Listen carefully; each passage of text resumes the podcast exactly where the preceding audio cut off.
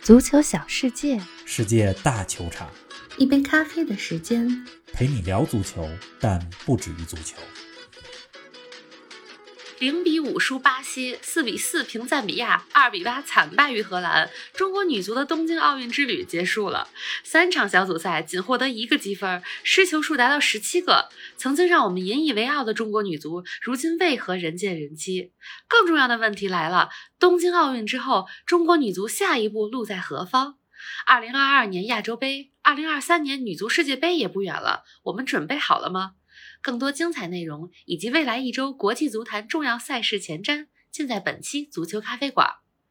听众朋友们，大家好，欢迎来到新一期的节目。冯老师你好啊，这中国女足刚刚二比八输给了荷兰，我心里还挺堵得慌。你怎么样呢？心情？林子好，听众朋友们大家好。中国和荷兰这场比赛我看了全场，嗯，我看的呢是很心疼，但是不觉得堵得慌。怎么说？上一场四比四平赞比亚那场，该拿下的比赛没拿下。那场比赛完了之后，我是真的郁闷。但今天这场比赛，我们确实输给了一支比我们更强大、比我们高出好几个档次的球队。正常。所以看着女足姑娘们吧，只有一种心疼的感觉，没有觉得堵得慌。是啊，昨天啊，咱们聊这期说什么的事儿，我本来想说给大家说一期意甲的专题，是的，因为新赛季意甲亮点很多嘛。但是想来想去，决定说女足，毕竟这是咱们自己家的事儿。还是得说说。再不说的话，小组赛结束之后，中国女足打道回府，咱就没得说了。没错，决定说女足之后啊，我昨天就开始做研究。嗯这男足啊，咱们可以拿来就说；是啊，女足毕竟平时看的比较少，嗯，虽然说我们比绝大部分人要更关注女足，但也得充分准备啊。没错，我呢就开始研究中国队这场比赛对手荷兰队的情况。嗯我看了2019年女足世界杯上这支荷兰队的表现，啊，还看了荷兰国脚在俱乐部的比赛，比如嗯马滕斯在巴萨踢欧冠决赛的比赛，我也看嗯了看。但是这越研究啊，我这心里就越害怕。水平高我，一看荷兰女足这水平，哦嗯， 咱们中国队踢不过呀。是啊，所以昨天研究完了之后，把荷兰这关键球员技战术特点分析了一遍之后，我对中国队这场比赛的预期就放的比较低了。哎呀，没有期望就没有失望啊。哎，今天看比赛，比赛上半场打成一比一的时候，我还说今天这比赛啊，不管什么比分，至少赛后我能跟大家做做战术分析，比如荷兰队这怎么打的防守反击啊，边路下底传中怎么个特点啊，中国队前场小范围配合打得怎么流畅啊。就算是上半场结束一比三落后的时候，我还是觉得这比赛有的说，有的看。嗯嗯，然而下半场比赛开始之后，从中国队丢的那个头球开始，这就走上了被打花的道路。啊比，赛打到下半场后半段，中国队防守已经形同虚设了。嗯所以纵观这九十分钟比赛来看，这比赛已经失去了进行技战术分析的价值。这两个球队啊，完全不在同一个水平线上。哎呀，确实是。这中国女足三场小组赛当中，两场惨败，零比五输巴西，二比八输荷兰，可以说比分是真实的反映了我们和世界强队之间的差距。这届东京奥运会呢，也让我想起了2004年雅典奥运会，中国女足零比八输德国那场。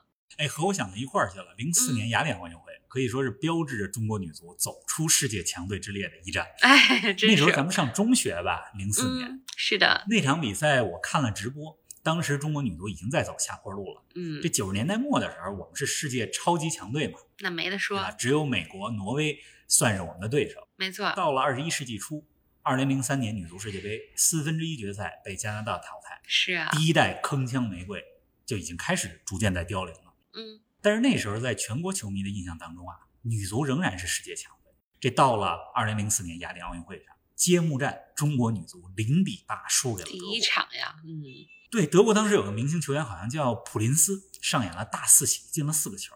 嗯那场比赛可以说是让我们看到了欧洲球员的特点，哎身体非常强壮，对抗能力强，是，脚下技术还很细腻，战术意识也非常超前。嗯，这输给德国之后啊，中国在那届奥运会上就一比一打平了墨西哥，小组就淘汰。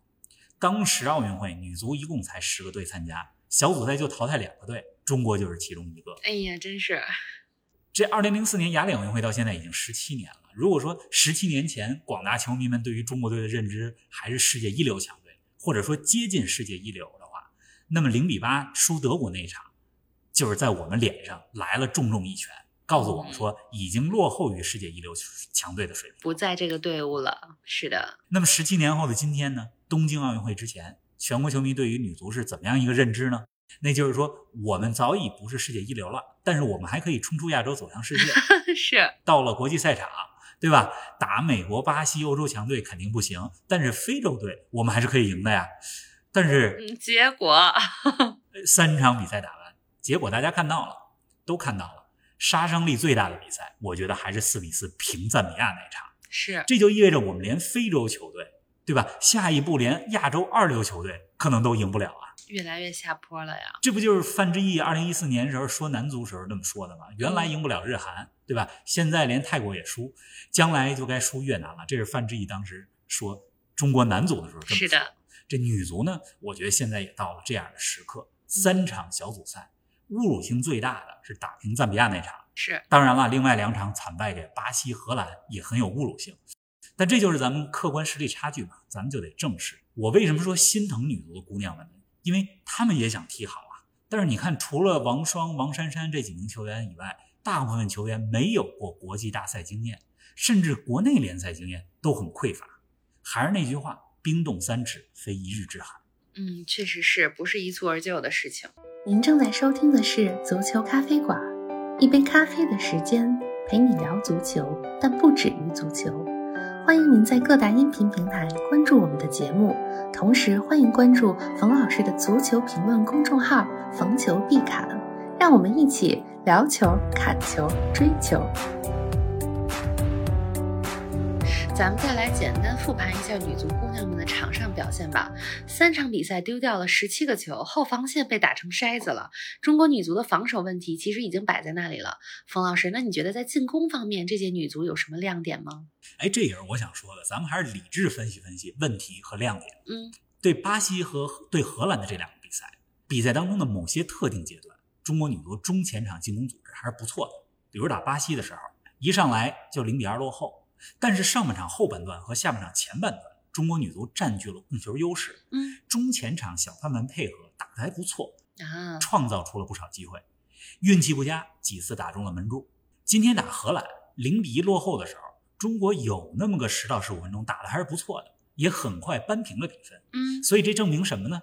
证明了在比赛的某些特定时段，中国女足中前场是能够打出细腻配合的。是 哎，我发现我最近形容女足啊啊，特别爱用比赛某些特定时段这个说法，老是这么说，这就说明了九十分钟比赛里边咱们的表现不稳定、不连贯、有起伏。没错，这现代足球运动拼的不只是某几个闪光点，而是整场九十分钟的表现。嗯，这防守端啊，我就不想过多评价，毕竟失球数百，对呀、其实也没必要评价了。是的，这丢球不可怕，可怕的是丢球的方式。嗯比如今天打荷兰的第一个丢球，中国队角球进攻被荷兰打了个反击，这是个非常经典的反击进球。嗯这就暴露出了中国队没有成型的角球之后防反击的战术，啊，或者说有战术但是执行的不好。嗯，再比如对荷兰下半场的好几个中国队的失球，都是让荷兰球员在中国禁区里有特别大的拿球控球的空间，嗯，没有人上去贴身防守，是这几个失球都如出一辙。你说对方球员能力强，咱们丢球没得说，对吧？但是以刚才说的这几种低级失误的方式丢球，我觉得这是不可以接受的。嗯，说完进攻和防守，再来说说经验上吧。对经验上，中国队这么大比分输巴西和荷兰啊，确实是输在了经验上，球员没有大赛经验，对吧？如果在比赛关键时刻知道怎么去控制，虽然输球不可避免，但不至于被打花。对呀、什么叫比赛关键时刻呢？比如这场打荷兰，一比一好不容易扳平，这就叫关键时刻。是的，你好不容易扳平之后，你这接下来的二十分钟怎么打？这次主教练贾秀全的选人啊，我看在社交媒体上饱受质疑啊。真的是饱受质疑。嗯具体是怎么决策的，咱不清楚，嗯但是摆出来一看，昨天我是做了个算数，嗯荷兰队二十二名球员，平均国家队出场次数是六十七场，啊，中国呢中国队这边是二十六场。有差太多了。对，不要说大赛经验，中国女足的这批球员就是俱乐部、国家队比赛经验都摆在那儿了。嗯你像荷兰这些球员都效力于欧洲主流的女足联赛啊，国内联赛、欧冠竞争都很激烈。比如荷兰队的边锋马滕斯，嗯这是跟随巴萨上个赛季刚刚获得了三冠王，包括了西甲，包括了欧冠的冠军的球员。是啊，所以中国女足确实也输在了经验上。哎，女足姑娘们这趟东京奥运征程已经结束了，要总结、要改变的地方确实很多。眼看着2022年亚洲杯、2023年世界杯已经都不远了，冯老师，你觉得中国女足下一步该怎么走呢？确实不远了。二零二二年女足亚洲杯是明年一月、嗯，二月在印度举办，是的，中国女足是直接入围了亚洲杯，不需要打预选赛，嗯直接明年年初去打决赛去。嗯明年的女足亚洲杯也同样是二零二三年世界杯的预选赛，亚洲杯上获得前五的球队都能参加二零二三年的世界杯。啊，这届世界杯啊是在澳大利亚、新西兰举办，嗯也扩军到了三十二个队，因此呢，亚洲区除了东道主澳大利亚以外，还有五个参赛名额。中国在亚洲杯上获得前五，直接进世界杯，我觉得问题不大。嗯，哎，我现在这一说问题不大，怎么感觉有点哆嗦呀？来分析一下， 不过啊就是咱们客观分析嗯，以中国现在的阵容打到亚洲前五还是可以的。当然，前提是你不能沿着这个滑梯继续往下滑。这个确实是，你刚才说中国女足怎么办？太长远了，咱们不说，咱们就说未来三年这个周期。嗯为什么说三年？为什么呢这个周期呢？因为二零二二亚洲杯、二零二三世界杯、二零二四巴黎奥运会、嗯这三年里边啊，中国女足短时间内提高水平最好办法就是送更多球员到国外高水平联赛去踢球。啊，去锻炼一下，对，上海女足两名球员唐佳丽要去热刺，嗯沈梦雨要去凯尔特人。啊，人家上海女足官宣里边是这么说的：说这次转会啊，也是为了贯彻落实中国足球改革发展总体方 案。我觉得这战略没问题。嗯你要想短期之内出成绩，最快最有效的方式就是送球员去高水平联赛踢球。嗯，是个办法，有时候我们总在说啊，嗯说足球要发展要出成绩，首先要搞好自己的国内联赛。这搞好国内联赛没有错，但是我想说的是，你要想短期、中期出成绩，就得把球员送出去。嗯男足就是个好例子，你看日本、韩国这二三十年来的发展，对吧？二十一世纪初，人日韩之所以在世界足坛能挂一号，主要是因为人家效力于欧洲主流联赛的球员多，是的，这样呢就把国家队实力给带上来了。嗯然后自己的国内联赛再良性发展，对吧？国内联赛的球队甚至是青训体系能直接输送球员到欧洲。女足也是同样的道理，首先咱得大胆的把球员给送出去。是啊，先培养几个高水平的回来，当然了，就长期来讲，打造联赛肯定是关键嗯，但这也需要一过程，尤其是现在全球疫情还没完全被控制，对吧？你把高水平外援引进来，这也是个难题。是的所以这过程呢就更加缓慢。国内联赛的发展为什么说慢呢？